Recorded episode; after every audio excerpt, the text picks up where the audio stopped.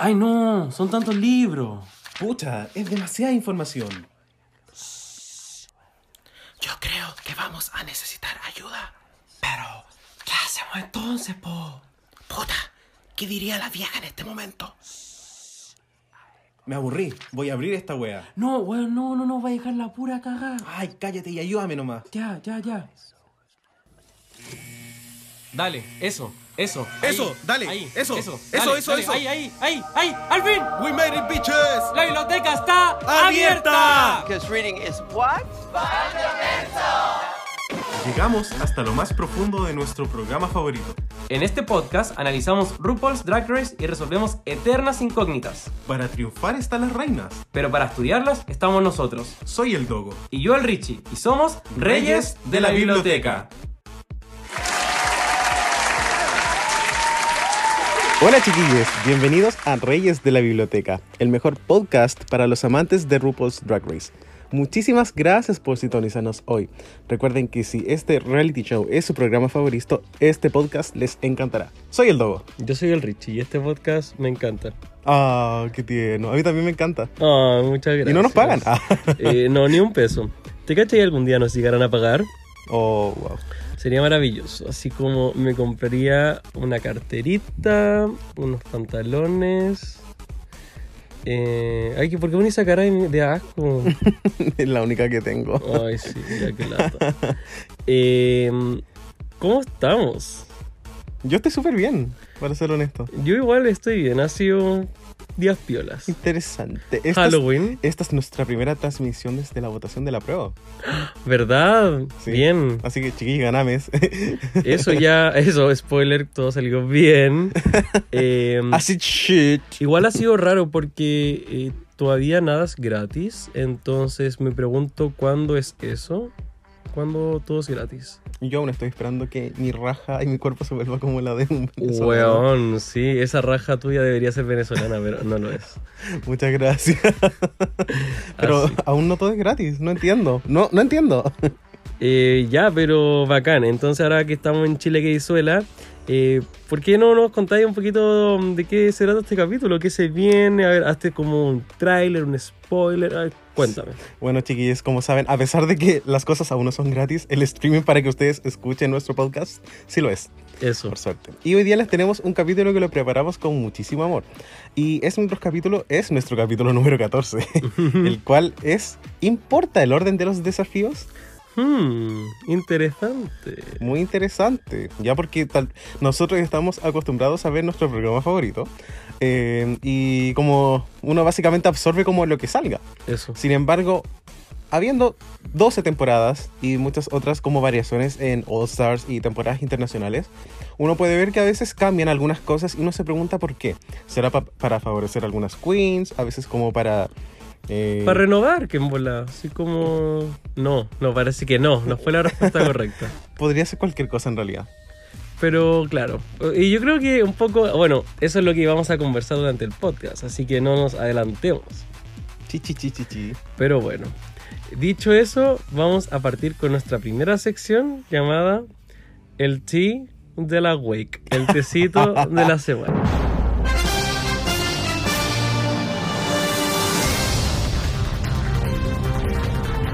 Así que, chiquillos, en el tecito de la semana, hoy vamos a retomar nuestro tema de la semana pasada. ¿Cuál? Sí, ¿De qué el, hablamos? El dramita de Plastic Tiara. La plástica. Sí.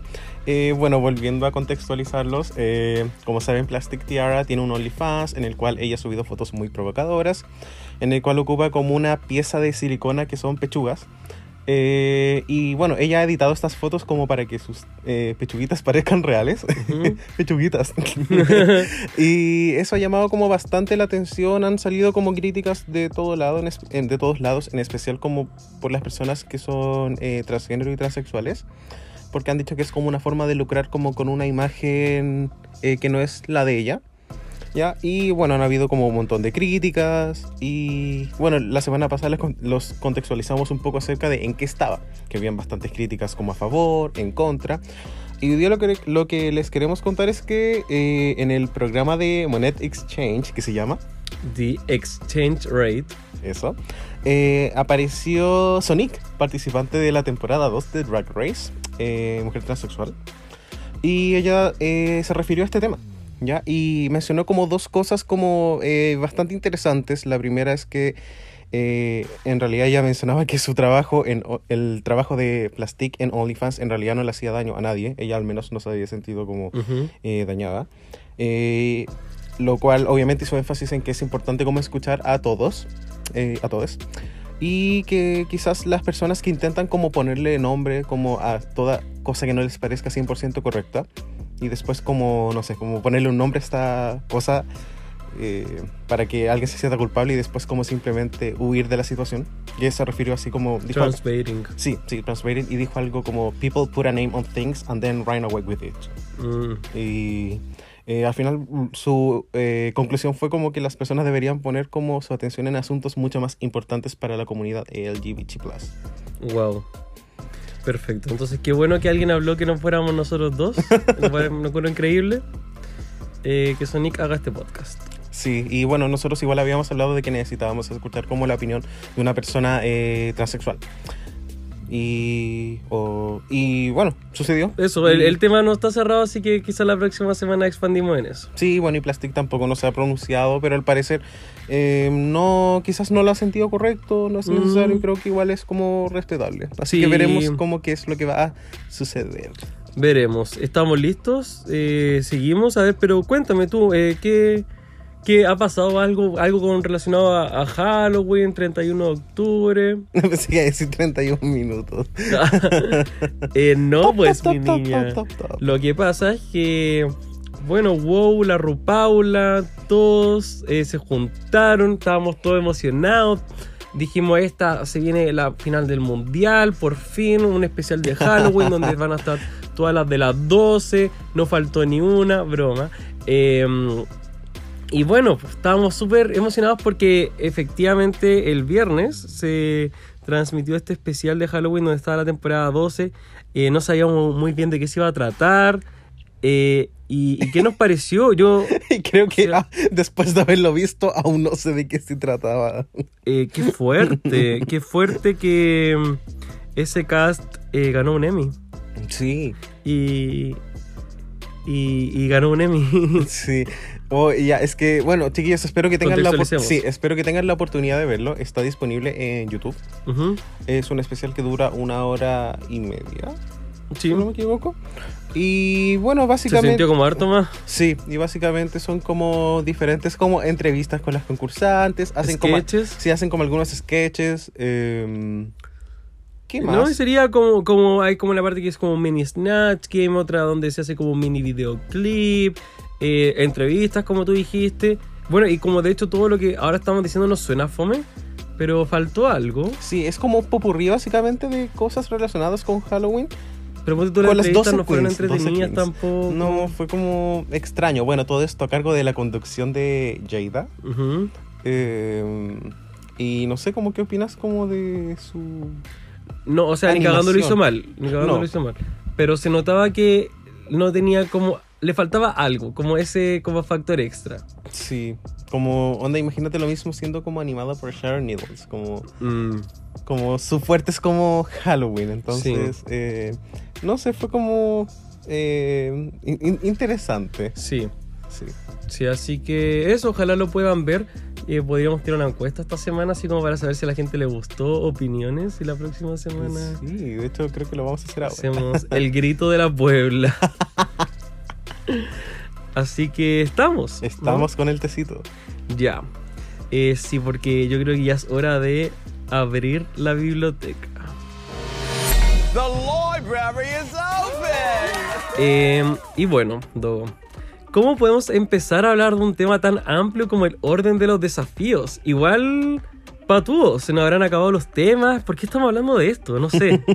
Claro, y bueno, aludiendo a nuestra pregunta, ¿importa el orden de los desafíos? ¿Como influyen algo en una temporada regular? Hay como muchas cosas que a nosotros como que nos han dejado como, "Hmm, ¿por Claro. qué esto viene justo como En antes este de que esta queen se fuera? ¿Por qué este reto apareció justo como Mm. cuando esta queen podía hacerlo mal? Hay como varias eh, eh, preguntas. De hecho, como que habíamos... eh, No lo sé. Creo que habíamos pensado muchísimo en, en, esta pregunta y me alegra de que tengamos como la oportunidad de hablar como de los retos en general. Eso. Eh, y claro, como sabemos que vamos a hablar eventualmente del orden de los desafíos, empecemos hablando un poco de los desafíos, porque si en cada temporada hay un desafío distinto y tiene una temática distinta, etc., sabemos que igual hay una parte que se repite. Hay como la estructura del desafío y el tipo, entre comillas, de desafío se va repitiendo.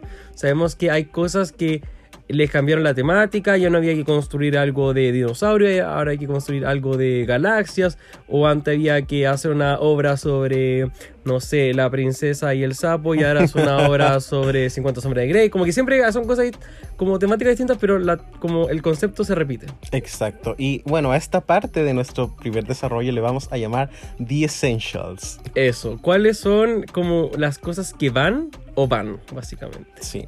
Y bueno, vamos a empezar con nuestro primer reto, que es un clásico, la vieja confiable, que es el primer desafío de diseño de cada temporada. Wow, realmente es, o sea, desde el primer capítulo, imagínate, el primer capítulo de toda la Rupaula fue esta mierda. Sí, y la única temporada en la cual donde vimos una variación fue la, en la 12. Wow, donde no, claro, o sea, no solo que no fuera el primer desafío, sino que no hubo ese desafío tampoco, porque nosotros estamos hablando como el primer desafío de diseño como el clásico el primero, pero pudo haber sido también después y tampoco hubo después.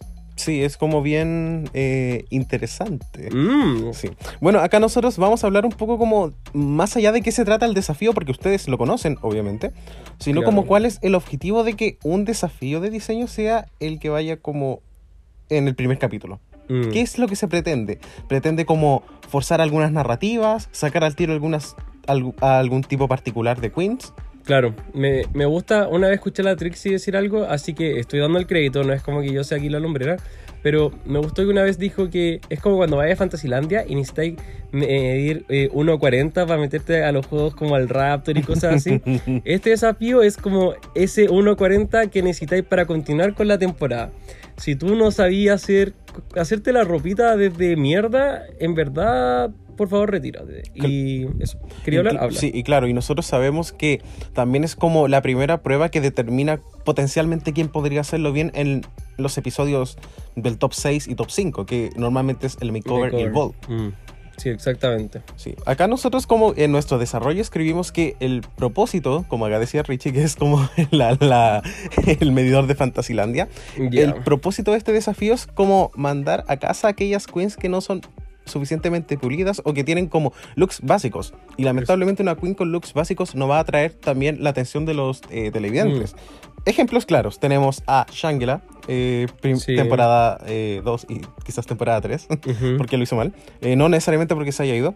Tenemos también a Lisa Summers. A sí, Summers. a Magnolia Crawford, que ya no hace drag, no. pero que tiene como una estética bien eh, interesante, dejémoslo así. Una nariz bien interesante.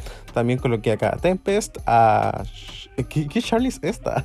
Eh, ¿Charlie Heights? No sé, tú lo pusiste, ¿de qué estaba hablando? Hay solo una Charlie, ¿cierto? Eh, pues, bueno, también podemos tener a Elimination. Sí, totalmente. Eh, sabemos también que en la temporada 9 no hubo precisamente una eliminada en ese desafío, Mm. pero eh, después igual hubo otro desafío, o, o sea, también se puede como cachar que oh, onda por ahí, etc. En la 10, eh, la señorita Benji. Sí, cuando aún no, no se conocía su potencial de, como su personalidad. Y bueno, obviamente soy yo una infaltable. Sí, de verdad que soy es una infaltable. sí. Y me gustaría decir que no es como. No es como que este desafío se manda a casa a una, una, una queen que pueda hacer como un look básico, porque si es que tú puedes hacer un look, vas a seguir en la competencia. Sí, totalmente. El hecho de que tú seas capaz de hacer el look más fome del mundo, pero es un look con una silueta, con forma, con taste, lo que queráis, como el mínimo, de verdad, si tenía el mínimo, ganaste. Pero este, este desafío es como en verdad para echar a alguien que no pudo, no fue capaz, onda, real no fue capaz. Qué triste. Sí, es como bien complejo porque igual es como la primera vez. Pero al mismo tiempo nosotros sentimos que Drag Race tiene un formato fijo y tú deberías como al menos practicar como Bueno. una silueta safe. O sea, escuchando media hora este podcast, ellas saben que tienen que hacer. Onda, tomen tres panties, dos calzones de la mamá y háganse un traje. Háganse So you too late. No, es que lo de la Soyu, es que igual hay trajes y trajes. Onda, como ya, todas las eliminadas tienen su traje donde se van, pero. O sea, y todos, todos los primeros trajes de. O sea, todos los trajes de las primeras eliminadas en general son malos. No quiero como tirar para arriba a nadie. Pero el de la Soyu creo que fue especialmente malo. Sí, qué penito. En fin. Ya, bueno, también el, el otro objetivo del primer desafío de, De, cada de temporada. diseño es como impulsar un poco la narrativa.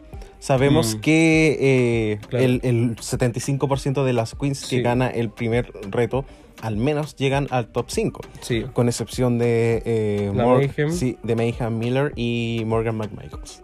Excelente. Las amiguitas. Sí, oh, qué pena. Oh, con sus track records tan parecidos. Sí, como ganando el primer desafío, siendo la quinta, las quintas eliminadas de sus respectivas temporadas. Y después, En su segundo lip sync. sí, y después, eh, En All Stars, en el bottom, en el primer capítulo. wow, es. Morgan, el- Morgan eliminando a Mayhem, Oh, técnicamente. qué fuerte. Sí, Ya, sí, increíble.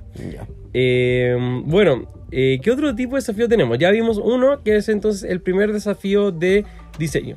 Sí. Próximo. Ahora tenemos el desafío de actuación slash comercial. Ah, ya, entonces aquí estamos hablando de otra cosa. Sí, acá estamos hablando como ca- eh, episodio capítulo eh, número 3, 4. Claro, acting es como que cae un poco ahí, a veces commercial cae como un poco a la mitad de la temporada. eh, en la temporada 10 igual hubo como uno bien al principio. Eh, pero si uno cae como más al principio, el otro cae también un poco más lejos. Sí, bueno, básicamente este, este es como el reto del sketch, dejémoslo así. Ah, ya, perfecto. Sí. Objetivo de este reto en particular es quizás eliminar a aquella queen que no se desempeña bien como en la performance como tal y que quizás no tiene una personalidad tan fuerte como para como lo suficientemente llamativa como para arrasar en la temporada y obviamente acá estos personajes están elegidos con pinza, pero siempre hay como un grupo que es más fuerte que otro, lógicamente. Acá yo puse como qué queens podrían quizás haber caído como bajo la maldición de este reto. Tenemos a The Princess, temporada 4, Madame Blackbeard, temporada 4, eh, India Farah, temporada 3. Grande India Mm, Farrah. Sí, Mónica Beverly Hills, temporada 5, también cae un poco como Sí, en, ese, sí. en ese paradigma. Eh, April Carry On, temporada 6, súper como... Ahí es como una pena porque es como una temporada con muchas personalidades Sí. fuertes. Eh, y la April se quedó un poquito atrás. En nuestra opinión, obviamente. Candy Ho, temporada 7.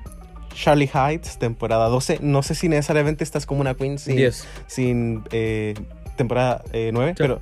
Dijiste Charlie Heights. Sí. Ay, no, perdón, es que tú dijiste 12, Leonardo, no equivocamos. Sí, pero gracias. Wow. Pero Charlie no es quizás como una queen sin personalidad, pero eh, ¿qué te puede dar Charlie Heights en una temporada como con personalidades como bien particulares Sí, igual en la no, 9? sí, chao. Después tengo a Yua Hamasaki de la temporada 10, ahora sí. y Nikki Doll. Y Doll de temporada 12.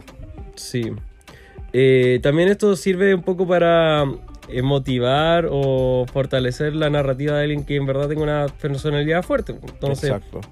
aquí también se da la, la versión contraria, donde sabemos que queens que tienen el potencial para seguir all the way eh, van a poder eh, continuar con esto y se les regala el win. Mm, Sí, va como por ahí, yo creo, la, eh, la idea. Acá puse, pusimos algunos ejemplos. Eh, pusimos a Changela y Alexis en la temporada 3, a la Trish Royale temporada 4. Acá, mira qué vergüenza. Shitty Pie temporada 12. eh, Jinx Monsoon temporada 5, Sí. obviamente. Bob the Drag Queen temporada 8 y Darial Lake temporada 6. Perfecto. Eh, es interesante este tipo de capítulos. O sea, en general los acting, sobre todo, tienen esto de que a veces son muy malos y dan como un poquito de asco, pero en fin, son lo que son. Sí. Bueno, entre otros retos también y acá no encontramos como tanto como tanta conspiración, por decirlo así. Eh, también están los Rusicals. El objetivo un poco de los Rusicals es porque eh, obviamente el, desafío final tiene que ver con un, es un Rusical y quizás ayuda a detectar un poco aquellas queens que simplemente son malas bailando. Claro, y, y, o sea, el desafío previo a la final es un Rusical, eh, pero ahora las finales son Lip Sync for the Crown. Entonces, si es que no sabes hacer un buen lip. Hay gente que en verdad genuinamente no, no puede hacer la sincronización de labios. Mm. Entonces, a veces también es un buen ejemplo para detectarlas y eliminarlas. Sí. Eh, también está el Snatch Game, que yo creo que desde que Aquaria ganó como el Snatching, como que todo se ha vuelto muy impredecible. Sí. El Snatch Game es un formato tan culiado, por La decirlo, por la palabra, pero que realmente cualquiera podría ganar. Sí. Y, y también se ha mostrado mucho que queens que hacen su tarea les va bien también. Eh, o, y si no ganan, también se, se ha demostrado, bueno, lo hemos hablado en este podcast, eh, que el Snatch Game puede ser estudiado y se, puede, se le puede sacar provecho. Seas una queen eh, genuinamente chistosa y over the top eh, o no. Eh, y ahí pienso en Naomi Smalls. O también ahora en Holanda tuvimos un ejemplo súper claro en Chelsea Boy que eh, no se ve como una queen chistosa Para nada. Pero se notó que estudió un personaje y eso también la llevó a una súper buena posición. Exacto. Así que Snatch Game, it's anyone's game. La acabó que sí. Sí, yo creo que, o sea, Snatch Game va obligatoriamente en cada temporada, no es que no vaya a ocurrir, pero sí la producción, eh, yo creo que a veces igual está como un poquito nerviosa, porque no sabe lo que puede pasar. Ahí hay, hay veces donde, por ejemplo, la temporada 11 tenían el as bajo la manga que había un double shanty programado, entonces pudieron haber, pu- o sea, ocuparon esa opción, Mm. pero a veces donde las dos lo hacen pésimo y, y no queréis que las dos vayan a lip sync, pero tienen que ir a lip sync, qué lástima. Sí, igual es como interesante por lo que dijiste. Literalmente la persona que gana el Snatch Game es como un reto importante. Ujú. Y la mayoría de las personas que ganan el Snatch Game llegan como pasan el top 5 fácilmente. Eh, con excepción de Jenny. Sí, o... Oh, puta. Puchis. Bueno, será. Sí. Otro reto que también es como un clásico, otra vieja confiable, es el makeover. Makeovers. Sí. Y acá en makeover tampoco encontramos como mucho eh, contenido como en términos de conspiración. O sea, yo, yo quiero hablar. Ya, eh, por porque creo que pasa en los otros tipos de desafíos, pasa que eh, es como muy claro. A veces que es la caga que no. En Snatch Game, por ejemplo, si eres chistosa, eres chistosa. Y si no eres chistosa, no eres chistosa. Y etcétera. A lo más podría haber como cierto grado de edición. eh, cuando tú en Snatch Game sabías al tiro quién se iba a ir al bottom porque te ponen como el sonido de la serpiente y como, no sé, como el ruido metálico y cosas así. La lata. Y, y ahí uno dice así como, ah, ya. El tarro como- Jurel. Mm, Exacto, así como Jurel, Jurel San Jorge, ¿no? no esa weá de asesina. Eh, en fin.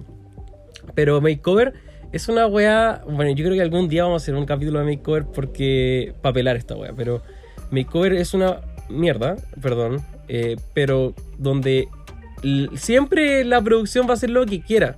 Entonces, a, a la producción igual le importa que en el orden de los desafíos el makeover esté más al final porque pueden eliminar a quien quieran. Period. Dot com. Dot ratacardo. Dot reyes de la biblioteca. Sí, de hecho acá yo lo tengo en paréntesis. Eh, Riga Morris Consensus. Ya, que es cierto, ellos pueden sacar a cualquier persona bajo esta... Es como esta frase culia, el family resemblance, Sí. que podría ser como cualquier wea. De repente vemos como a dos personas como iguales, mismo peinado, mismo color, como parecen primas. Y la sí, no, no, es que no.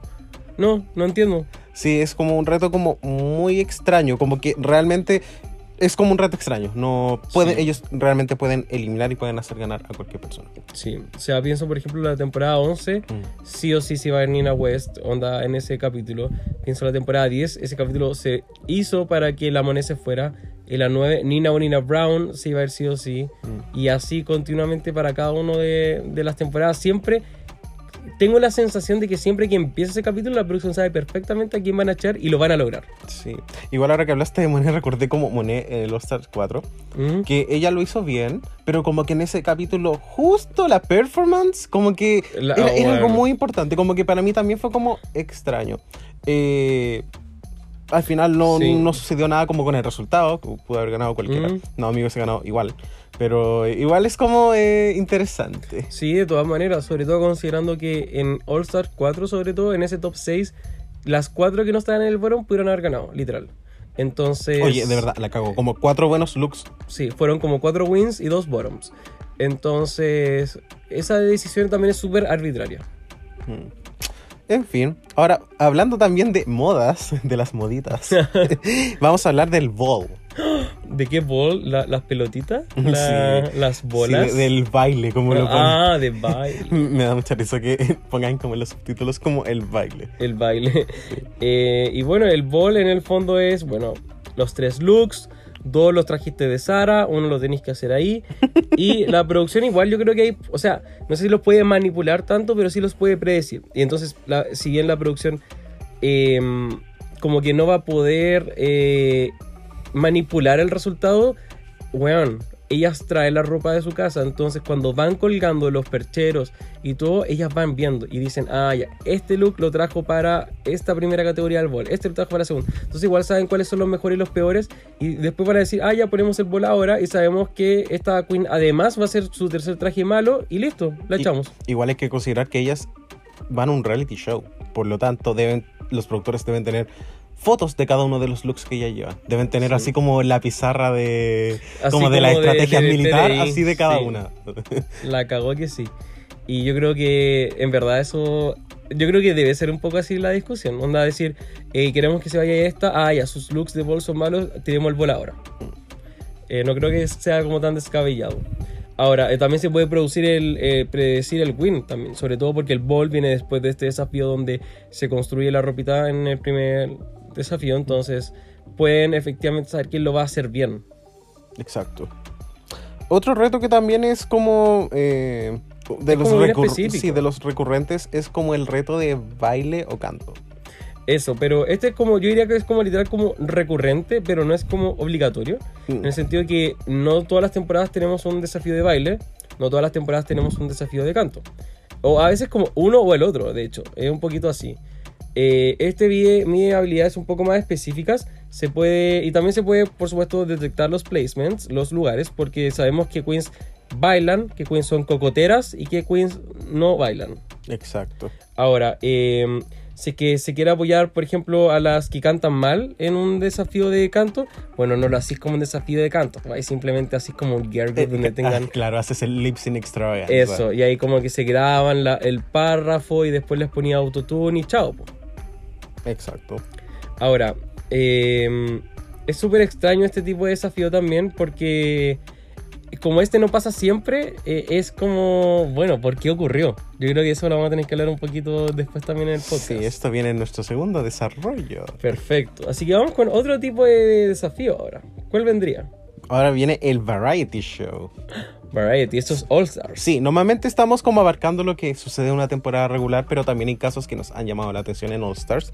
Así que lo vamos a mencionar. Y el variety es un reto como eh, muy importante. Me encanta. Sí. Yo creo que en el futuro le vamos a dedicar un capítulo. Sí, es que en verdad no me encanta. Ahora, eh, pasa también que es cero predecible, pues, porque si bien podéis como quizás la llamada telefónica decir así como, oye, Gra, ¿qué, qué tenía yo para el talent show? ¿Me podéis contar un poquito? Y ahí podrían cachar. En verdad es súper difícil saber quién va a ser eh, de los tops y quién va a ser de las bottoms, de las Mm. pasivas. Entonces, ¿qué podemos hacer ahí? Bueno, no sé, ya se cocinó la producción. Eh, yo creo que yo creo que sí como que se produce esta segmentación donde están los talentos buenos y los malos y ahí la producción entre esos puede jugar mucho y, Mm. y siempre se da mucho esta lógica de que alguien dice ay pero esta persona debe haber ganado el talent show ay pero esta persona no debe haber quedado en el bottom talent show y como cosas así entre las tres peores y entre las tres mejores se pueden tomar muchas decisiones pero esa segmentación no la puede escoger la, la producción Mm, claro, y aparte que ellos igual pueden jugar mucho como con las caras que ponen los jueces al ver el show. Mm, A veces, no sé, como eh, la actriz haciendo su juega con banderas. claro Y como todos para la cagada, pero al final después queda safe. Igual acá lo que quería eh, mencionar es que quizás, eh, Ujú. como por teléfono, los productores les pregunten así como, ¿y qué vaya a hacer para Variety Show? sí yo creo que y, sí y no, no sé, imagínate llamando a Derek Barry. Y Derek diciendo como, no, estoy haciendo como un número super fierce de Britney Spears o imitaciones. Y ellos diciéndole como, no, inclínate por, la, inclínate por las Bueno, imitaciones. sí. hazlo, hazlo, te ahí la raja. qué fuerte Como que uno no sabe, pero igual... Uno no sabe como tú dices. Eh, otro desafío es el desafío de improv. ¿Mm? En los desafíos, bueno, el desafío de improv eh, un poco tiene como dos variantes. Una es el improv donde te ponen en una situación y tú como que traes un perfil específico y tienes que improvisar con respecto a eso, tipo Jersey Justice, All Stars 4, o por ejemplo en la temporada 10 el Bossy Rossi, eh, la temporada 11 este que es como LDAP, creo que es. El de los policías. Sí. eh, donde la is all Twerking twerking. is a is a blessing. un gran desafío. Eh, y un poco ahí traen el, el perfil de lo que van a hacer y después como como And the rest is drag. Ahora también está otro, este otro tipo de improv que es el improv donde tienen que hacer eh, un programilla y, y también tienen como un sketch de lo que saben que va a ocurrir, pero tienen como una toma, entonces es muy sobre lo que pasa. Sí. Eh, ahí, por ejemplo, tenemos Diva Worship en la temporada 11, en la 10 Good Morning Beaches, eh, perdón, en la 9. em, en la 10, no sé si hay de esos. No, digamos que no. El, el panel. Eh, Dragon Panel El podría Dragon ser, Panel, sí, es como. Sí, sí eh, tenéis toda la sí, ellos como que siguen un guion y después eh, al final es como si algo fluye mucho mejor. Claro. Y otro- otras ganadoras también, por ejemplo, Vivi de la temporada 1, eh, el capítulo 3, donde tenían que hacer la entrevista eh, so- como sobre ópera y todo. Eso, desafíos de entrevistas también aquí caen en el improv, en el sentido de que tienes que saber responder a lo que el entrevistado te va a dar. Entonces aquí Corniac, eh, también en Drag Queens of Talk, cuando tuvieron que entrevistar aquí a la, a la familia Shaz. eh, eh, Detox, cuando fue como el... El papá, co- como, no sé, filo, no, no soy muy bueno con las palabras. Eh, y eso. Entonces. Me parece muy eh, adecuado. Y sí, creo que entran totalmente en la categoría. Y también creo que aquí hay un poco de cosa no predecible. Sí, no, también hay como cosas que se pueden eh, manipular. Sí, o sea, creo que para mal se pueden manipular muchas cosas. Claro. Eh, y por algo también es como un reto que no sucede siempre. Es como. Tampoco no no tiene sabemos. tantas variantes. Exacto, exacto. Ahora igual creo que esta variante tipo como... Este, el primer improv que dije creo que ya es como la variante igual. Onda como The Worst Worst. Ese, ese tipo de variante como que ya es como algo que va fijo en cada, cap- en cada temporada. Mm. Eh, y también ocurrió en, el, en la All Star 5, en CMC, con Cracker ganando. Cierto. Eh, y ya uno de los últimos sería stand-up. Eh, stand-up tiene muchas formas, entonces normalmente a veces tenemos como el, el stand-up donde yo me paro y digo cositas chistosas, pero a veces también tenemos el roast. eh, o a veces tenemos como el One Woman Show, como cosas así. ¿Qué pensamos de eso? Mm, es, a mí es un reto que siento que debería estar siempre. Mm, En lo personal. Como. Puta, al final, como es el trabajo de las drag queens. Eso, como pararse, conversar, ser chistosas. Eh, hay hartos ejemplos. A mí en lo, en lo personal me encantan los roast. Encanta, Eh, estoy esperando que exista el Roast Matthews. Estoy esperando eso, de verdad, lo, lo estoy esperando. Y qué buena idea. Eh, y creo que también hay como otra variación, el de la, la variación de la 12. Igual me gustó el One Queen Show porque era un poco, haz lo que queráis. eh, es como un poco como variety show y como stand-up comedy. Eso es muy como. Acá probamos tu carisma. Sí, Como más allá de ser como la persona más chistosa, es como tienes que agradarle al público. Mm. Y como sí. yo volví a, ver el episodio eh, como ¿Sí? hace tres días. Y hoy como que siento que Jackie Cox como que realmente como que lo hizo Oh. como tan bien. Era como simplemente como contar una historia y ponerle Claro. como algunos highlights que sean como agradables y listo. Como que te comía y el reto. Maravilloso. Eh, y bueno, otras variaciones también que a veces ocurren, por ejemplo, el Draga Cadabra, igual fue como una especie de como cosa ahí que nos hiciera reír. Y los Despi que ganaron Max y Pearl, las dos personas que yo creo que nunca pensamos que nos iban a hacer reír, entre comillas. Eh, y bueno, yo creo que aquí es súper predecible también quién se va a ir. Eh, o Sí. sea, como sabiendo, no sé, una Pharamond yéndose, cosas así. Lo esperábamos, ¿no? ¿Qué piensas? Mm, Sí. Tenés como cara de asco. A ver, No sé, es, es que siento que igual es como un reto predecible, como que pienso así como en Faramond y me duele la guata, pienso en Alexis Michel y es como, weón, como que, ¿qué onda? La ganja. Puta. Eh, en fin, pero igual ahí hay como algo interesante. Quizás lo último sería hablar del Girl Group. Este desafío donde, bueno, se juntan, hacen una canción. Esto ya es como muy, muy de la última ola de como la, la carrera de bestias, pero... em, este, este es como más como para el principio quizás, o pensándolo en que al final de la temporada igual va a haber algo parecido. Claro. Entonces en All Stars igual pasa como muy al principio y al final. Yo creo que el Girl Group igual es como un fan favorite. Sí, de hecho llegó a reemplazar Rusicals en All Stars. Claro, porque igual tiene como un formato como más compacto, como piensa, es que es más rápido ver como una performance eh, individual en un, eh, cuando estás en Instagram como de la performance completa o ver como un girl group. Mm, Es como mucho Sí. más rápido. Sí, Es verdad. más sweepable. verdad es la, la era del streaming. Sí. Oh. Increíble. Eh, ya, pero ya, dicho eso, entonces ya tenemos todos los eh, desafíos ya un poco más digeridos para que ahora nos tomemos un cafecito y a la vuelta respondamos si efectivamente el orden importa o no. Cha cha cha cha chan.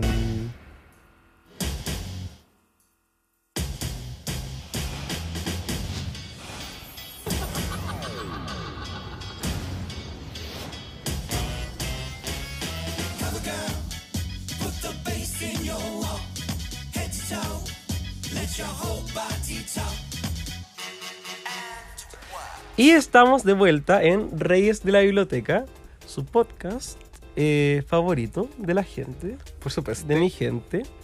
Eh, La y- Puebla, Y ya estamos, eso, y con la Puebla. Y ya estamos aquí en el coffee break tomándonos un tecito. ¿Y qué juego tenemos hoy? Mm, nuestro juego de hoy es el Pasa la Draga. Ese no es nuestro juego de hoy. Nuestro juego de hoy es Escoge la vestida. ¿En serio? Espera, ¿tú tenías escogido un pasa la draga o un escoge la vestida? No es como un. No, es que pensaba que era un Pasa la Draga, pero realmente es como un Escoge la Vestida lo que tengo escrito. No, no, es Escoge la Vestida. Tú ayer me dijiste escoge la vestida. Sí, es Ya, Escoge la no, Vestida. no, no, qué, qué ordinario, qué asco, qué Ay. terrible, me parece, o sea, no. Ricardo, esta gente como yo cometemos errores. Como... Eh, o sea, es que gente como tú está acostumbrada a cometer errores, ese, ese es mi problema. Es que lo encuentro terrible. Yo soy una persona como- profesional. eh, Esta fue como muy. If you want to do member on drug, I can give you some tips. eh, no, yo me sentí como Cher, así como. Como, así como esta guapa vale pico. me voy, Eh. me voy de esta wea. Bueno, entonces tenemos Escoge la vestida.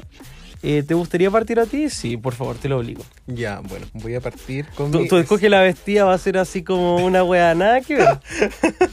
No, Va a ser así como, bueno, nuestros comentarios de Instagram son estos para escoger la- cualquier cosita. Ya, Richie. Si tuvieras que pagar una penitencia y tatuarte una de las siguientes frases célebres de Drag Race. Ah, está interesante, no, no dijiste cualquier wea. No. Esto no pasa la draga. Pasa la draga es cuando escogemos a una queen en base a pistas. Sí, sí, ¿no? pero por eso tú Ah, escoge la vestida. Gracias, lo entendimos. ¿Cuál sería y por qué? Y me vas a dar opciones. Por supuesto. Ah, ya. Number one. Sumi. Listo, esa. Number two. I feel very attacked. Number three. I don't have a sugar daddy y toda la wea. Pero ojo, esa última es con el texto completo. Con el texto completo, si no, no sirve. No, Sumi, Sumi, es que no puedo como... No puedo demorarme en escogerla porque si no falta respeto para mi amada Nina Bonina Brown. Nina Bonina Brown, Dogo Rich. Eh, la amo mucho y además es como tan corto y tan preciso y es como in- in- intrigante, como...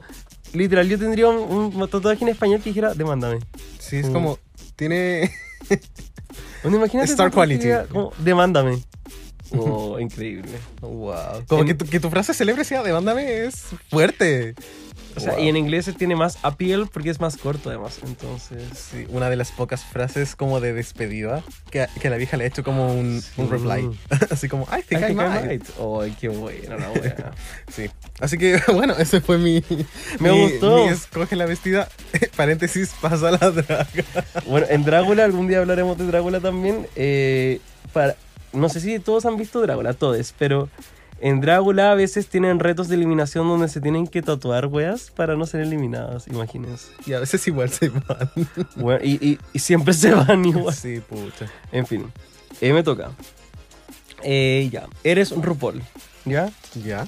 O sea, ponte en la perspectiva, eh, Con- fracking, Con, con mi micrófono acá, Eso, gente no. diciéndome qué es lo que tengo que hacer. o sea, esperando a que la cámara funcione para sonreír, toda la wea. Sí. No, ya. Escuchando al Ross Matthews diciéndome hilarious phrases.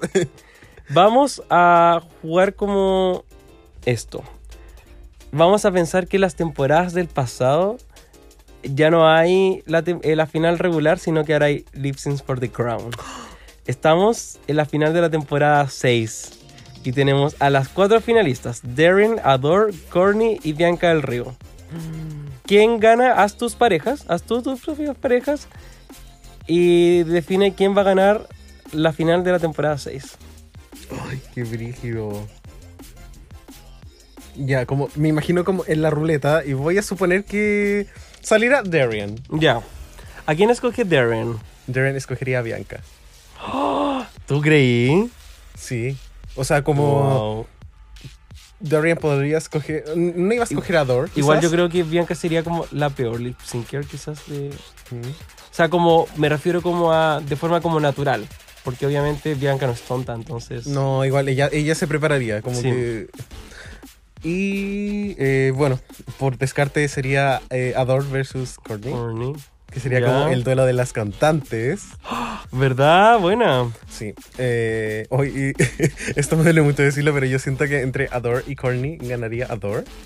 Wow. Y entre Darren y Bianca ganaría Darren. Y como que no tengo como dudas. Ya como que ya, quizás Bianca podría salir como con su as bajo la manga, pero onda, Shake le perdió un lip sync, es como todo puede pasar, Sí. todo puede pasar. Y después como el top 2 sería Darren con Adore y Uh. Adore hubiese ganado la temporada 6 y que quizás era algo como que la producción hubiese querido también y no me suena tan descabellado. Sí. 100% sí. ¿Estás de acuerdo con mi Eh, o sea, ¿Crees que creo es algo que posible? es algo posible, pero en estas cosas como que literal todo es posible. O sea, si quizás estuviésemos hablando esto antes que la temporada 9 hubiese salido, nunca hubiésemos imaginado como todo lo que pasó y, y al final en verdad puede pasar cualquier cosa. Quiero decir eso sí, que sí veo a Corniak ganándole a Dor Delano. Es como solamente una tincada, no tengo como pruebas Ni eh, ni, ni dudas ni nada, pero como que veo un escenario donde quizás sea como una balada, no sé, como algo más como The Edge of Glory y, y Corniak sí gana, no sé. Eh, Corniak además baila muy bien porque fue finalista en Dancing with the Stars. Eh, eso, pero y Bianca es inteligente, entonces quizás po- podría sacarse como un as bajo la manga. Y creo que depende mucho de la canción también. Sí. Onda como si le das como a Bianca como un número teatral. Como Claro. Bianca igual lo haría bien. Sí. Bueno, pero eso. Espero que te haya gustado. Hoy me encantó, muchas gracias. Y- Muchísimo mejor de lo que Ay, yo te ya, pregunté. ya, ya, la víctima y todo, ya. Ay. Volvemos. Así que Richie, vamos con nuestro desarrollo 2. ¡Ah! La desarrolla. Vamos. Sí, y bueno, hablamos en la primera parte acerca de los retos con- convencionales, como para qué sirven un poco, a qué intentan impulsar, a quién intentan eh, eliminar. Y ahora vamos a hablar un poco acerca de la conspiración, ya como con Ah, casos muy puntuales. Las alfates te dicen. Sí, la salfata. De hecho, es- ya está de noche, así que es como así somos ahora. Estamos como aquí en la red. Sí, bueno, en las temporadas regulares el orden de los desafíos es más o menos el mismo, hasta la temporada 9 quizás. Sí. Eh, en la temporada 10 vemos un cambio interesante que es el Early Ball. Que Sí. el Ball no sea en el top 4 o top 5, que sea en el top 11, Ujú. lo cual es muy eh, llamativo. Como que La es lo que, como que está detrás como de esta eh, como de esta decisión quizás porque simplemente se puede reemplazar como más adelante con otro reto de diseño. Chao. Claro, eh, es súper interesante también porque em, pasa que ahora también estamos en una era de Drag Race donde los, eh, las queens vienen con muchos trajes de diseñador, entonces quizás había mucho más que mostrar en ese sentido, o se esperaba mucho más que mostrar porque ese bol tampoco fue tan bueno, pero eh, yo creo que sí fue una edición mucho más orientada a eso, siendo que antes, eh, si es que- o sea, si que ustedes no han vuelto a ver temporadas como 5 o 6 de nuevo, se van a dar cuenta que los balls son muy distintos a los que son ahora también. Súper. Y bueno, además eh, mencionar que es como para los fans, el ball es como un reto importante, como que tienes muchos looks. Y al final quizás es como darle un poco de... como al público darle un poco en el gusto. Quizás estaba pensando que, por ejemplo, Makeover sigue siendo todavía como al final de la competencia y puede ser que eh, Makeover sigue siendo al final porque la producción puede controlar mucho ese resultado y puede eliminar a quien quiera en como a puertas de la final. Pero Ball es algo que si tú has sido un traje malo, lo vaya a hacer malo nomás. Entonces Mm. te conviene mucho más quizás orientarlo hacia el comienzo porque van a haber muchos trajes, entonces van a haber más buenas, malas y van a poder echar quizás a otra persona. Sí. It is what it is. Eso. Eh, ¿Qué más pensamos? Mm, Ya, yo creo que, eh, bueno, tú lo mencionaste como las razones por las cuales eh, los, como los, eh, Sí, como eh, lo- los eh, desafíos orientados como a actuación, personalidad, extrovertidad, están un poco matando también a, a lo que es eh, los looks. Y, y no solo, no, o sea, no prefiero los looks, por ejemplo, de diseñador, que eso es algo que yo creo que VH1 quiere seguir eh, fomentando, sino que esto de construir tu propio look. Antes, en otras temporadas, o sea, temporada 3 era la temporada de como hágalo usted mismo. Y ahora tenemos temporada donde la temporada 12 eh, tuvimos un ball y sería. Sí, eh, yo creo que esto también habla un poco acerca de la demanda de diseñadores que está teniendo hoy día el escenario Ujú. drag en Estados Unidos. Quizás hoy que un- una drag pueda conseguirse un traje es más accesible que hace 10 temporadas atrás. Mega sí. Por lo tanto, puede hablar un poco de que, pucha, yo no creo que producción, si tú traes como ropita mala, te deje pasar como el top 8, Money Heart, por Sí. ejemplo. Como que a pesar de que tengas todo el talento posible, tienes que traer ropa porque eh, tienes que darle a los gays lo que, Claro. y lesbianas lo que quieren. Y en el caso de que tengáis ropita no tan buena, por último tenéis que ser como una pageant queen, donde puedes traer como muchos vestidos y como pasarla un poco. O sea, pienso como la Silky, que sus runways nunca fueron como mismo. mucho, pero Misma silueta. pienso como que igual traía vestidos y todo, decían así como, Silky, esta semana nunca antes te había visto más hermosa, no sé qué. Hoy es brígido como esa, esa edición. Qué fuerte, sí. No sé, me apesta un poco, pero filo. Bueno, la voz de Drag Queen igual, qué bueno. Em, ¿Qué más? Ya, ahora vamos a hablar un poco acerca de las temporadas y algunas particularidades que han tenido cada una de Ujú. ellas. Ya, vamos a pasar por alto la temporada 1 y 2 porque son como pioneras. Por lo tanto, no podemos hablar un poco de qué era lo que estaba buscando Sí, la producción hasta en ellos estaban descubriendo. Sí, pero vamos a empezar con la temporada 3 y lo que a Rich y a mí nos llamó mucho la atención y creo que a todos ustedes es que probablemente la temporada 3 es la temporada más difícil de Drag Race. Sí. sí. Onda, literal, chiquillos, cuatro retos de diseño. Más el makeover. Y, y 12, ah, eran 12, ¿no es cierto? 12 desafíos. Sí. O sea, además es la temporada más larga, literal, de desafíos de Drag Race. Entonces como que nos preguntamos como por qué tanto reto de diseño. La cagó. Mm. O sea, tú veis como la cara de, la, de las top 4 cuando RuPaul dijo así como, ya vamos a tener como eh, el Moneyball, creo que era Sí, ese. el Moneyball. Así como el Moneyball, weón, las caras se desfiguraron. De verdad que fue así como pésimo, pésimo. Querían llorar. Onda, Yara Sofía teniendo un breakdown probablemente fue como por todo el estrés como de todas Sí. eh, las, las semanas. Ahora, igual acá está como esta teoría, bueno, no, no sé si es conspirativa, pero es un hecho de que todos sabían que Raya iba a ganar esa temporada. Ujú. Mariah lo escribió Sí, en, su, dilo. en su mensaje en el espejo. Y no lo mostraron. Sí, lo que era lo que decía como... Así como eh, bla bla bla bla bla y después puso así como eh, felicitaciones por haber ganado la temporada Raya. Y en ese momento, o sea, Mariah quedó eh, nueve, creo. novena. Y onda, Raya tenía cuánto, un win en ese momento. Un win y varios como- high. Pero no, no, no era así como la frontrunner de la temporada. Alexis tenía más wins en ese Hmm. momento, ¿cachai? Entonces, como que era muy evidente para ella. Claro, y lo escribió como por algo, como que Mariah igual no, no es conocida por ser como una picota, ¿cachai? Como tiene que haber algo. Leyenda. Sí, y yo creo, leyenda, muy bien. Y creo que quizás es como para, ellos querían un top 2 en el cual las queens fueran como queens reconocidas por sus looks. Sí. Yo estaba pensando en algún momento de que quizás Yara, eh, Manila y Raya eran el top 3 Mm. original, pero obviamente Yara se rindió en su lip sync y como que no quedó otra que dejar a. Alexis eh, como la tercera finalista. Ahora no menospreciando a Alexis, que lo hizo excelente y me parece Claro. como el mejor top 3 de la historia. Y un poco igual la ganadora de ese lip sync iba a ser tercer lugar. No, Sí, nunca iba a variar eso. exacto. Y puta, bueno, Y Alexis igual lo hizo mejor como en los, o sea, en los otros desafíos, porque si bien, o sea, ya la Sofía tiene como una visión de como la moda muy especial y muy como que trae algo nuevo al show 100%, pero siento que Alexis en todo lo demás, que era como performance, era mucho mejor que las otras tres. sí, Entonces, totalmente. sí ganó su lugar ahí. Mm. En fin. Anyway, vamos con la temporada 5. Y acá no es que nos haya llamado eh, la atención en particular un reto, sino que la falta de retos de diseño en la temporada 5. Específicamente, el primer reto de diseño en el primer capítulo y después en el top 4. Claro, y de hecho, eso también como co- hablando por el... Jinx tiene como est- estos récords que es como haber estado nueve semanas sin nunca haber estado como en bottom free y toda la wea. Claro, o ganó o fue como Eh, de las mejores. Eso. Y, y por lo mismo, porque esos nueve desafíos fueron como performance. Sí. Eh, igual bien interesante porque quizás mucha de la rabia contenida como hacia Jinx por parte de Detox y Roxy va un poco por esto, que los retos como que justamente eh, Mm. la favorecían a ella.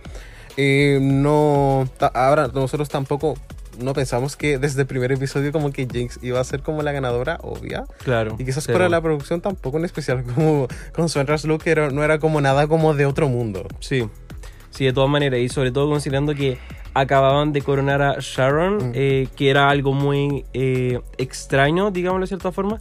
Cualquier otra cosa que no fuera extraña iba a ser un buena, una buena ganadora porque iba a traer algo distinto a Sharon, básicamente. Exacto. Y bueno, también mencionarles que obviamente a ellas les entregan como, un, como una especie de índice de los retos que podrían tener. Pero obviamente no todos, reto- no todos esos retos se hacen. Por ende, quizás ahí había un reto de diseño y simplemente lo sacaron. Mm, Es, muy probable. sobre todo las temporadas de antes que era muy como ah, hazlo, hazlo, no no, o sea, las temporadas de ahora quizás es ya makeover, trae tus dos trajes, no sé qué, pero antes era loco, eh, por si acaso tienes este desafío y no necesitáis más, más que estas telas y estos manteles que tenemos aquí, por favor, sácalo, rómpelo y haz algo. Cierto. Eh, bueno, ya después nos vamos a la temporada 6, la cual es quizás la única temporada con la 10 en tener como un musical eh, en el cual tienen que cantar. Mm, realmente cantar y no hacer como, no es un lip sync extravaganza, realmente es un musical. sí, Eh, y nosotros nos preguntamos también por qué las únicas dos opciones, eh, la única opción es como para eh, impulsar las narrativas de Adore o Courtney que eran cantantes. sí. Y incluso de las dos, o sea, Adore, como habíamos dicho en un capítulo pasado, ya, ellos ya saben a lo que van con ella, que era ya era una fan favorite y Corniak tenía ya calle recorrida también, no era cualquier cosita. Exacto. Entonces probablemente las potenciaban a las dos y continuaban nomás. También de esta, bueno, como lo que tú me habías dicho ayer. Sí, de el reto de rap. Como dos, tres episodios después tienen el rap challenge. Y por ende una persona que canta va a tener como más habilidades como para Sí. hacerlo bien en un reto de rap. Y claro, quizás ellos pensaron así como ya, quizás la Courtney va a ganar el reto como de canto más clásico y la Dor, que es como más juvenil, va a ganar el de Sí. rap. Sí, definitivamente. Así que algo raro ahí. Sí. O sea, sí, hay algo salfatístico. Yo creo que Salfati viendo esta temporada, cuando la vio, dijo, "Mm, yo igual Mm. creo que aquí pasó. sí. algo". Ahora igual esto es positivo, como que me gusta que los retos como que ayuden a impulsar como ciertos talentos de las queens. Obvio. Pero, y ojo, que acá no estamos como diciendo que es positivo o negativo, sino que a veces es como interesante. Sí, definitivamente. Ahora vamos con eh, ot- otro reto que no aparece siempre, que lo mencionamos en la primera parte, que es el reto de baile.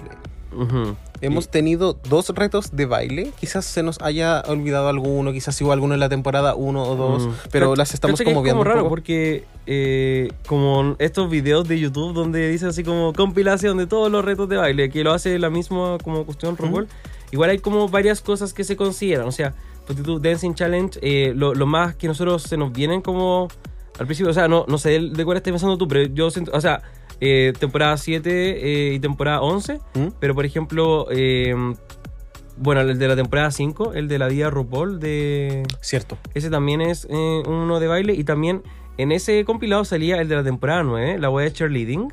Se consideraba un desafío de baile. Wow. Entonces, bueno, solamente la dejo ahí. Era como algo que quería contar. Sí, hoy, sabes que había como olvidado por completo el. Siempre olvido como el Rusical de, de las 5. Eh, ah, ya sí. Pero Eh, es porque efectivamente es como un reto de baile. Y ahora que lo pienso, quizás era como el reto para darle a Lisa el win. Mega sí. sí. Wow. Eh, paloyo. Ya, en fin, bueno, nosotros pensamos también como el reto de baile es como un poco inusual. Y ahora agregamos también lo que se me acaba de ocurrir, como eh, hay un reto de baile para, que, Sí. para impulsar la narrativa de Lisa, que hace un reto de baile en la temporada 7, en especial en el top 6, Claro. que es como tan eh, inusual. Eh, acá pensamos un poco que quizás era como teníamos a Ginger Minch, que ya había ganado tres retos. Y tenía Ujú. solamente una aparición en el bottom. Y tenía como dos, tres high. Igual le había hecho Sí. como súper bien en la Sí. competencia hasta ese momento. Y ya no tenía como más competencia. Eso, o sea, ya estaba un poco avasallando y. Y, o sea, ¿quién teníamos al lado? O sea, Violet no tenía solamente un win. eh, la Kennedy ahí ya está. La Kennedy, de hecho, era como un poco más competencia en ese sentido. Sí. La Katia estaba ahí encontrando su camino también, pero siempre lo hemos hablado. La 7 es una temporada tan extraña porque uno no sabe nunca para dónde va apuntando la wea. Eh, es muy extraño.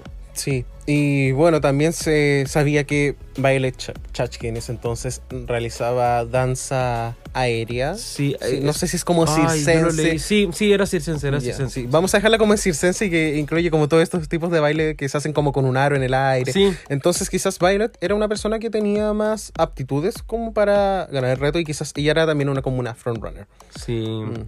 Eh, bueno, y ahí también pueden ser dos cosas. Puede ser que quisieron que Ginger se fuera como al bottom.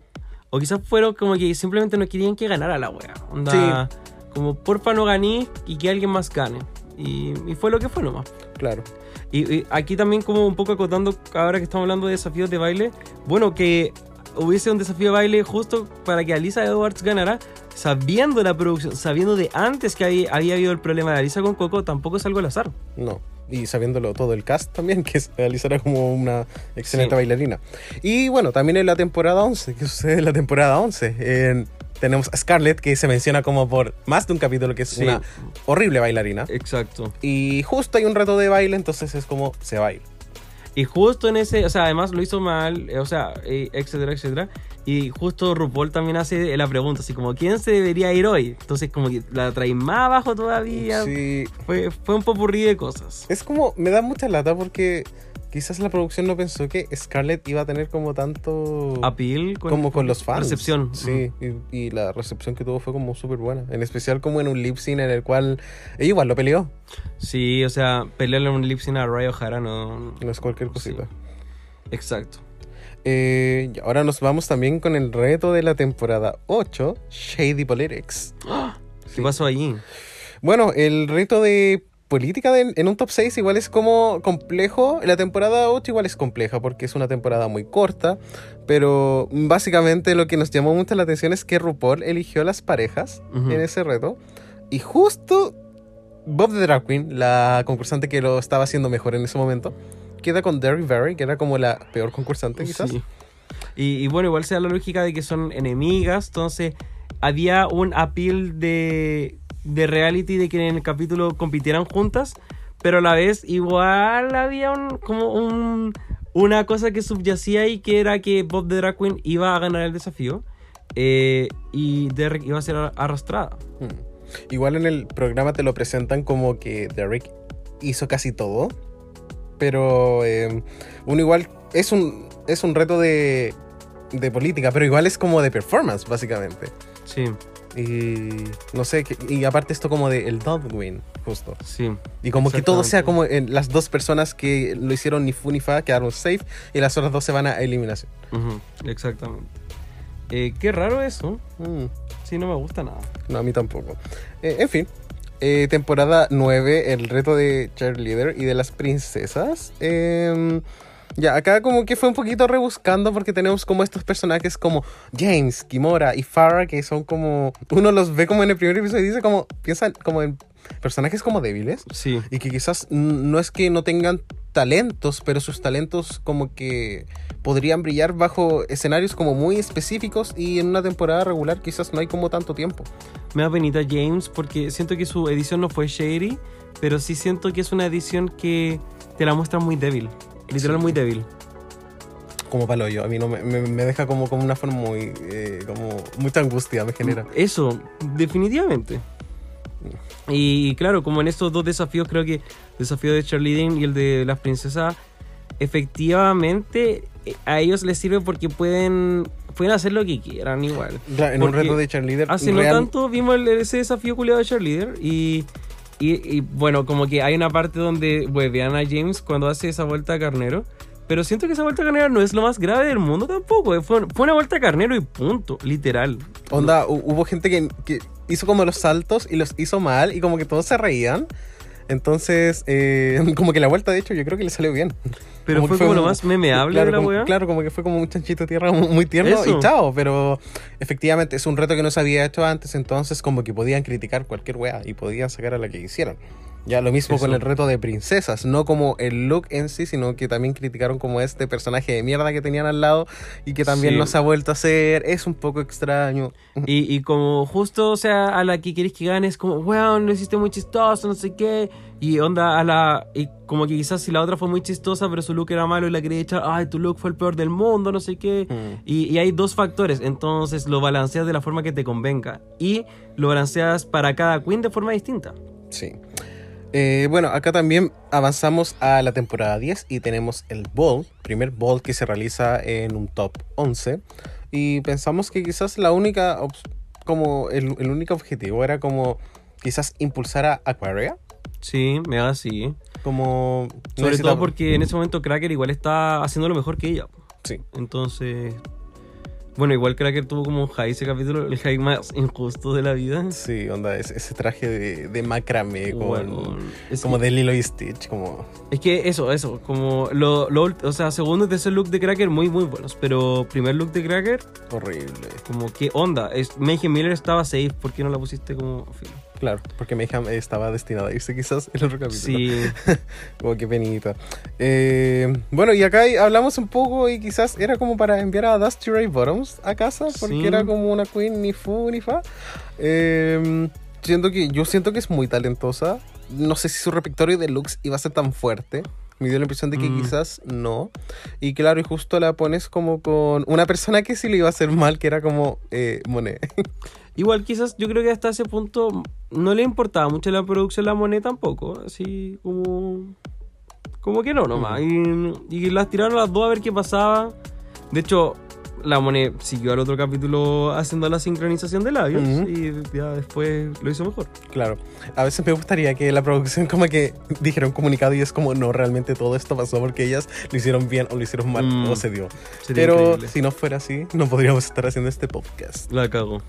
Eh, bueno, y lo último es que en el All Stars 5 ya nos vamos a saltar como varios retos de All Stars y mencionamos este porque es más reciente, pero el reto de stand-up comedy en el top 4, Ujú. en el cual se va Blair, que es como justamente la persona que no tiene una personalidad tan Claro. fuerte como la menos probable de que haga reír como el público.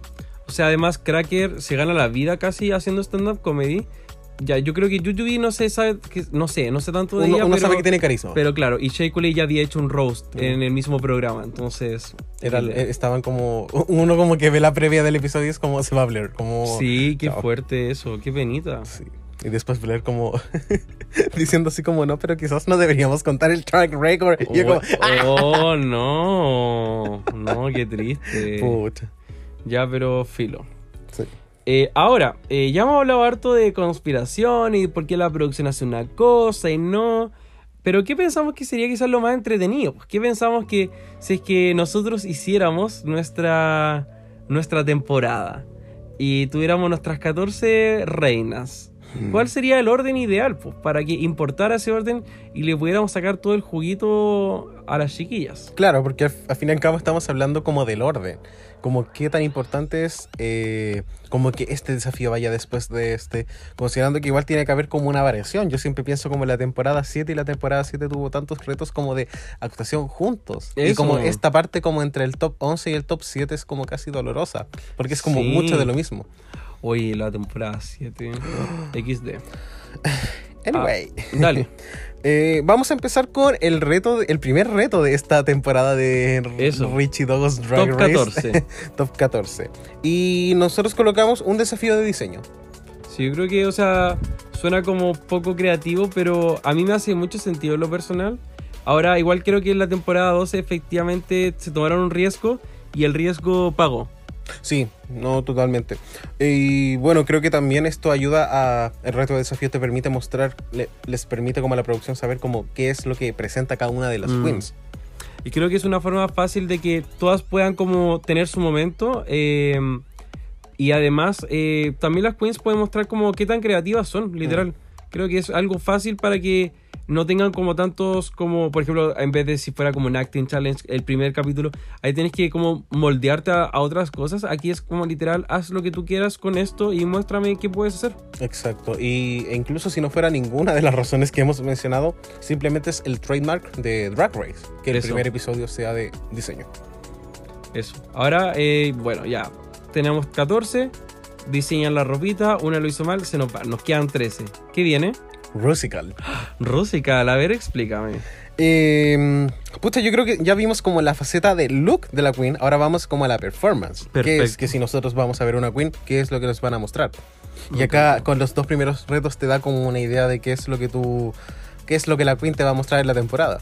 Sí, buenísima. Te encuentro. O sea, me parece increíble, la verdad. Y ya, entonces ahí teníamos 13. Rusical, se nos va una, nos quedan 12. ¿Qué hacemos? Acting. Acting, igual está bueno porque también Acting permite que podamos tener hartas y alguna pueda destacar también. Y nuevamente ahí sacamos a las que tienen mala personalidad, poca personalidad, no mala personalidad, que feo. eh, o las que no, no destacan y ahí, chao. Sí, y yo creo que los tres primeros retos en este sentido te dan como tres prototipos de Queen. Sí. La look Queen, la Queen que sabe bailar, Performance Queen. performance Queen y la que es chistosa, Comedy. carisma, etc. Sí, me encanta cómo lo dijiste. Mm. Ahora, top 11 entonces, ¿con qué vamos? Eh, yo creo que un reto de diseño. Y aquí igual ya nos estamos poniendo creativos, digámoslo. Sí, estamos haciendo un riesgo. Nos inspiramos mucho en el reto de diseño de Canadá, Sí, que también fue en el cuarto episodio y se sintió como muy refrescante tener como un reto que, ojo, no era como cualquier reto, era un reto como en Teams, como un- literalmente hacer como una línea de ropa. eh, y te permite como también darle como, como impulsar a la Queen que quizás eh, le fue bien en el primer episodio. Como para decir como, oye, no, ella no- simplemente no lo hizo bien en este episodio, también eh, puede hacerlo bien en este. Sí, de hecho pienso un poco como, no, ya no, o sea, iba a decir como Brooklyn Heights, pero entre sus dos wins igual hizo todo bien, entonces chao. Sí, como que no había mucho que eh, debatir. Eh, pero diseño también pueden significar muchas cosas, entonces también lo queremos dejar amplio para que no solamente sea quizás como, En ropita. claro, la ropita, sino que, o sea, es como el, es como el desafío de concepto, así me gusta verlo. Entonces, por ejemplo, eh, cuando tenían que hacer el, el Club 96, también es como el concepto, la mierda de los hoteles también es el concepto, incluso este de las eh, de las princesas de la temporada 9 también es como el concepto, entonces eso es como lo que se valora. Exacto. Sí. Dale, Ahora nos vamos al otro extremo. vamos. Y Snatch Game. Y un top 10 Snatch Game, bien. Sí. eh, principalmente creo que el Snatch Game, en lo personal, es como un reto que me gusta como poder ver qué es lo que alcanzó a traer cada queen. Sí. Eh, por otro lado, me gusta cuando el Snatch Game es como de menos personas porque tú ves más tiempo de cada una de las performances. Pero eh, yo creo que entre el... Como después de un desafío de diseño, algo como el Snatch Game se siente como refrescante. Sí, y además, o sea, es bacán ver un Snatch Game de top 6, ponte tú, si es que en general son buenas, pero si es que no son muy buenas, se sufre harto, entonces por lo menos si es un top 10, vaya a ver siempre lo mejor de cada una y, y filo, como no la vas a pasar mal como espectador. Exacto. Sí. Ahora, top 9, entonces. Sí, y top 9 nos vamos con nuestro reto de comedia. Pero ojo, un tipo de comedia diferente. Sí, ¿Cierto? Que podría ser un roast o un stand-up. el Roast Matthews, Sí. temporada 13. ¿Por qué nadie lo ha mencionado? Porque Roast probablemente lo van a Matthews. mencionar. Roast Matthews. sí. Richie, un visionario. ¿Qué les Ahora, puedo decir? me encanta este tipo de desafío porque es un humor muy distinto al Snatch Game. Y Snatch Game es eh, más orientado a personificación, improvisación. Y Stand Up y Roast es como eh, de qué forma tú planificas algo en un papel que va a ser chistoso después. Y eso es algo totalmente distinto. Sí, muy, eh, muy interesante. También eh, el último stand-up que hicieron en el top 4 de All Stars 5 te demuestra que no necesariamente tienes que ser como la más chistosa, pero tu humor tiene que estar como bien organizado. Puedes tener como cuatro bromas fuertes, pero Sí. si las organizas como, si les das como tiempo para que las personas la digieran, Claro. puede ser realmente como un, no sé si necesariamente como ganar el reto, pero que te vaya excelente. Mega sí. Ahora, con el top 8 vamos con un makeover. Y aquí quisimos darle un pequeña, una pequeña variación porque antes siempre está como históricamente en el top 6, bien afirmado el makeover. Lo elevamos dos lugares más porque creemos que hay harto que puede mostrar las queens y sobre todo porque para balancear también esto de desafíos de, de diseño, de looks, de concepto versus eh, los desafíos de personalidad, improvisación, eh, comedia. Sí. Eh, en lo personal a mí me gusta ver el makeover. Me gustó cuando lo hicieron en la temporada 7. No sé si me gustó verlo con las mismas concursantes. Pero... eh, La idea. Sí, a veces hay como ideas como bien interesantes. Y me gustaría verlo antes, en especial porque cuando vemos el makeover y después el, el ball o después el desafío como de las, Sí. de las enemigas, como, como era la wea, como el Evil El Twin. Evil Twins. El Evil Twin. Eh, es como, déjenos descansar y muéstrenos como otra cosa. A mí lo que me gusta es cuando el makeover tiene un concepto. O sea, creo que esto ya no va a pasar en el futuro. Pero por ejemplo, en el de las 7 era conjoined queens. eh, queens que estaban como juntas. Sí. Eh, en la 8 fue el mago de Oz. Mm. Eh, y así como... eh, eh, bueno, ya la última en verdad es eh, hagan un makeover con el concepto que construiste desde la comodidad de tu casa. Sí. Pero me gusta mucho esa idea de las novias, ¿cachai? Como cosas así. Mm, sí. Eh, es- esperamos verlo en el futuro. Ujú, ojalá así. Sí. Ahora también mencionamos que sabemos que en las temporadas de 14 Queens, o bueno, lo que sea, normalmente hay como un double shantae Eso. y dos Queens se quedan, por lo tanto tenemos un capítulo extra y nosotros obviamente le vamos a sacar el jugo a este capítulo. Y pensamos que un reto de improvisación es apropiado. Sí. Y sobre todo en el formato actual, un top 8. Eh, por ejemplo, como cuatro parejas, eh, una cosa así, yo creo que funcionaría bien. Eh, Y sería más justo que tener como parejas y tríos. Eso a mí me incomoda un poco a veces. Sí. Porque eh, además el trío siempre está como eh, hecho para perder, en el fondo. Porque siempre una va a destacar menos porque tiene el mismo tiempo que la otra pareja. Mm, Cierto. Y, y nada, como creo que es choro. Solamente voy a decir eso. Sí. Y bueno, top 8, alguien improvisa mal, se va.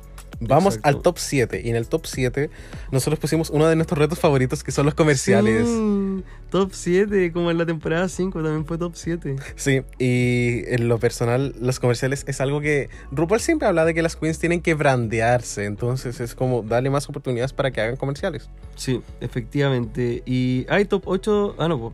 Eh, top 7 creo que es un súper buen momento porque eh, se requiere como ir igual como un paso más allá en este tipo de desafío. No solamente ir eh, a la loca y hacer lo que uno quiera, sino hay que respirar y tirarse algo. Entonces creo que top 7 es un súper buen paso, ahí ju- como justo a puertas ya de la final, eh, para ir como un poco dejando la diferencia.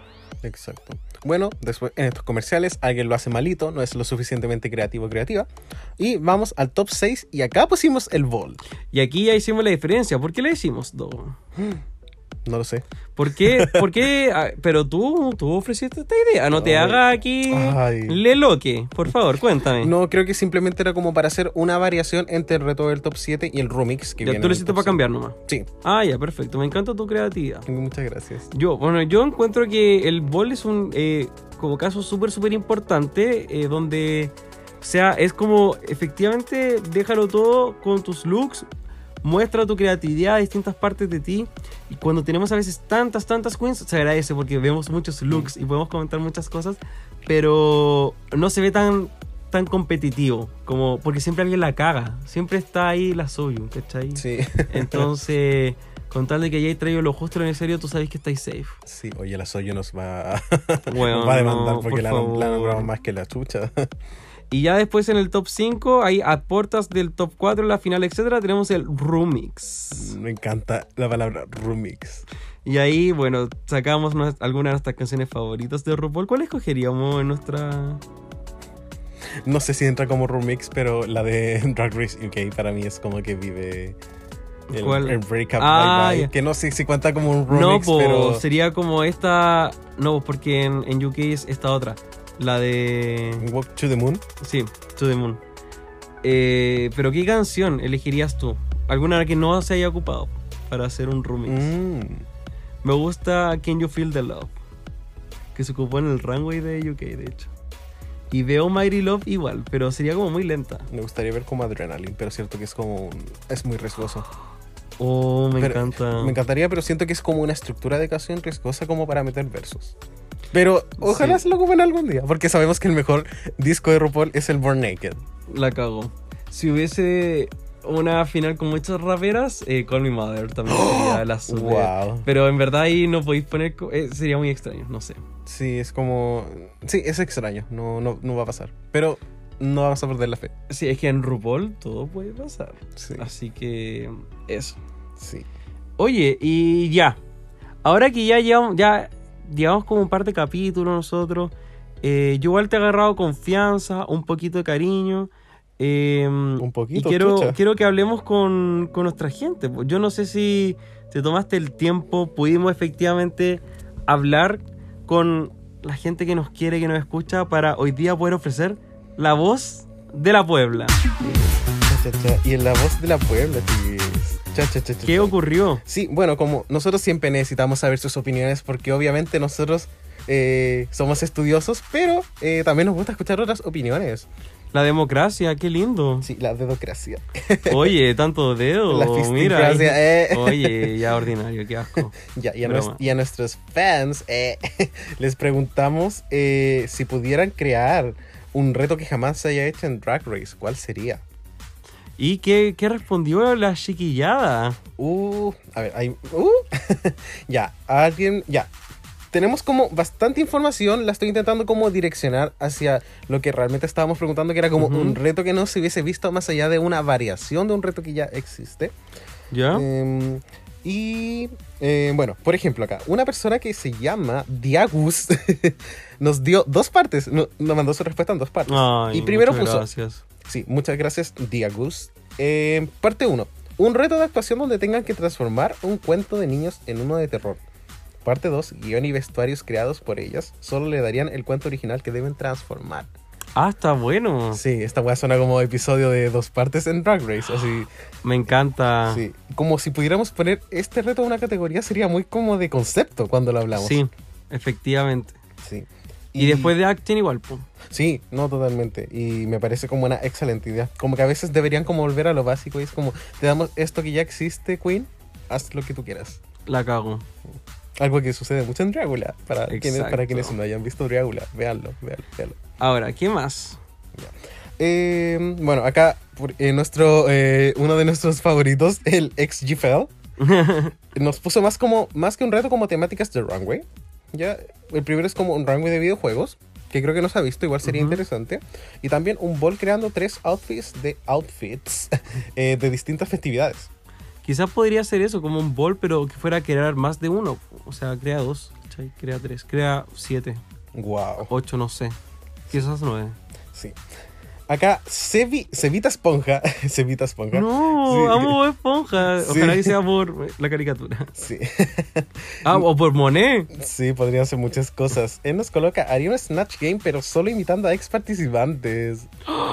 Eso me suena como algo muy All Stars. Maravilloso. Cevita Exchange. Sí. Eh, acá, Kikesote-bajo nos coloca que cada una de las queens abra su tienda en un mall y que la tengan que promocionar.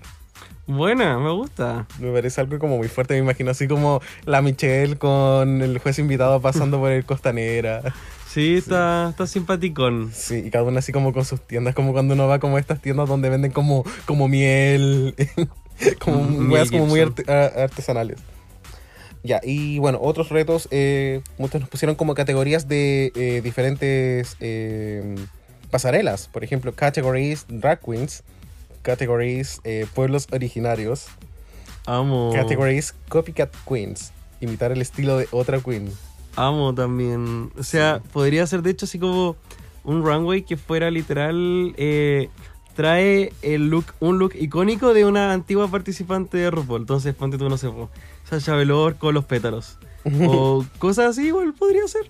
Sí, sí, muy muy bien. Y lo otro es que un usuario que se llama Jik-Guy, con dos Y, para que lo busquen. A eso. Sí, de hecho es. Jik.guy Y, nos colocó una pasarela donde, donde tengan que modelar con efectos especiales. Muy, ya, esto es muy, ya, tú hablas, di lo Sí, que es. o- Pero dilo tú también, si tú Como. Next Top Model. ¿Eso? Sí, no pensé que ibas a decir lo de Tailandia. No. la pasarela como- de las películas de Tailandia, en la cual ellos tenían ¿Verdad? efectos especiales. No, no, yo pensé que iba a decir así como en Next Top Model cuando hacen como su weá y tienen que casi que esquivar como péndulo y saltar charco y evitar caerse y cosas así. sí. Sí, me gustaría verlo. Me gustaría ver algo, en, algo así en, en Drag Race. Pero eh, para quienes no hayan visto eh, eh, Drag Race Tailandia, en el tercer capítulo de la temporada 1, tercero o cuarto, hacen un runway eh, en el cual la producción igual se presta como para darles Sí. efectos para que los trajes puedan como eh, sacarle como el mayor provecho posible. Exacto. Y eso no sé si pasaría en Drag Race, pero ojalá que pase. En fin. Eh, ¿Alguna idea tú? Mm, a, mí, a mí me gustaría ver como un reto de un tutorial de maquillaje. Buena, creo que eso igual está bueno porque es algo que se hace. Entonces replica un poco las carreras de las drag queens, que es un poco el mundo virtual. Y bueno, al final el reality de Trinity Attack es muy sobre evidenciar la vida virtual que también tiene una drag queen, ya no solamente el stage.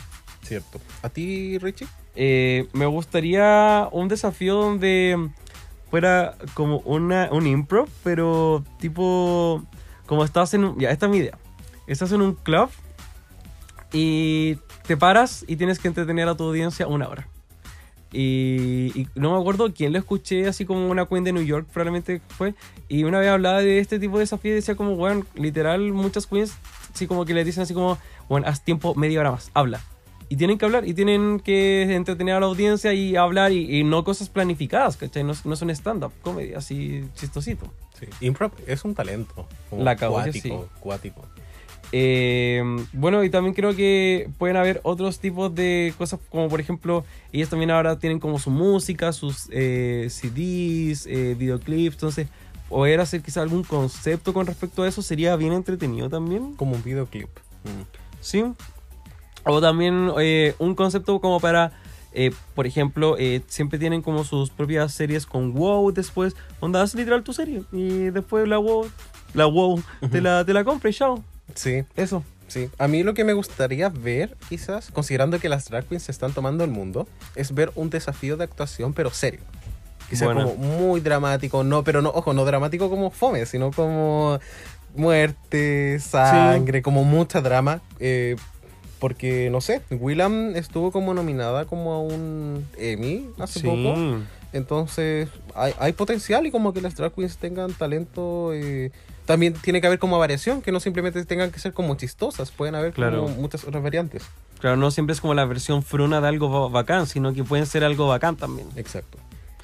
Ahora, ¿eh, ¿algo más que decir? ¿Alguna otra idea? Mm, no, yo estoy como muy clarito con todo Ah, lo que hemos perfecto. mencionado. Entonces ya es hora de cerrar la biblioteca. All right, the library is really closed officially. Así que Richie, la sentencia del rey. De los reyes. De los ¿Cuál reyes, es de, nuestra- de las reyes. Sí, ¿cuál es nuestra sentencia? ¿Importa el orden de los desafíos en una temporada regular, por decirlo así? Yo creo que sí. Esa es como la, mi respuesta fácil, sin pensarlo mucho, sí. Eh, pasa que, pucha, me da pena a veces una queen que se va a un segundo capítulo, un tercer capítulo, porque eh, queda como con esta, este estigma de, de que no fue suficiente, no sé qué. Pero lo que no nos damos cuenta es que al final, otra queen que llegó a la final, si le hubiesen puesto un, desafío que le hubiese como dificultado al principio, quizás esa queen se hubiese ido, ¿cachai? Y toda esta construcción que tenemos de que la queen llegó a la final y la rompió, no sé qué, y todo hubiese sido distinto. ¿Qué pasa si capítulo 3 de la temporada 9 hubiese sido un makeover y Shea se hubiese ido ese capítulo?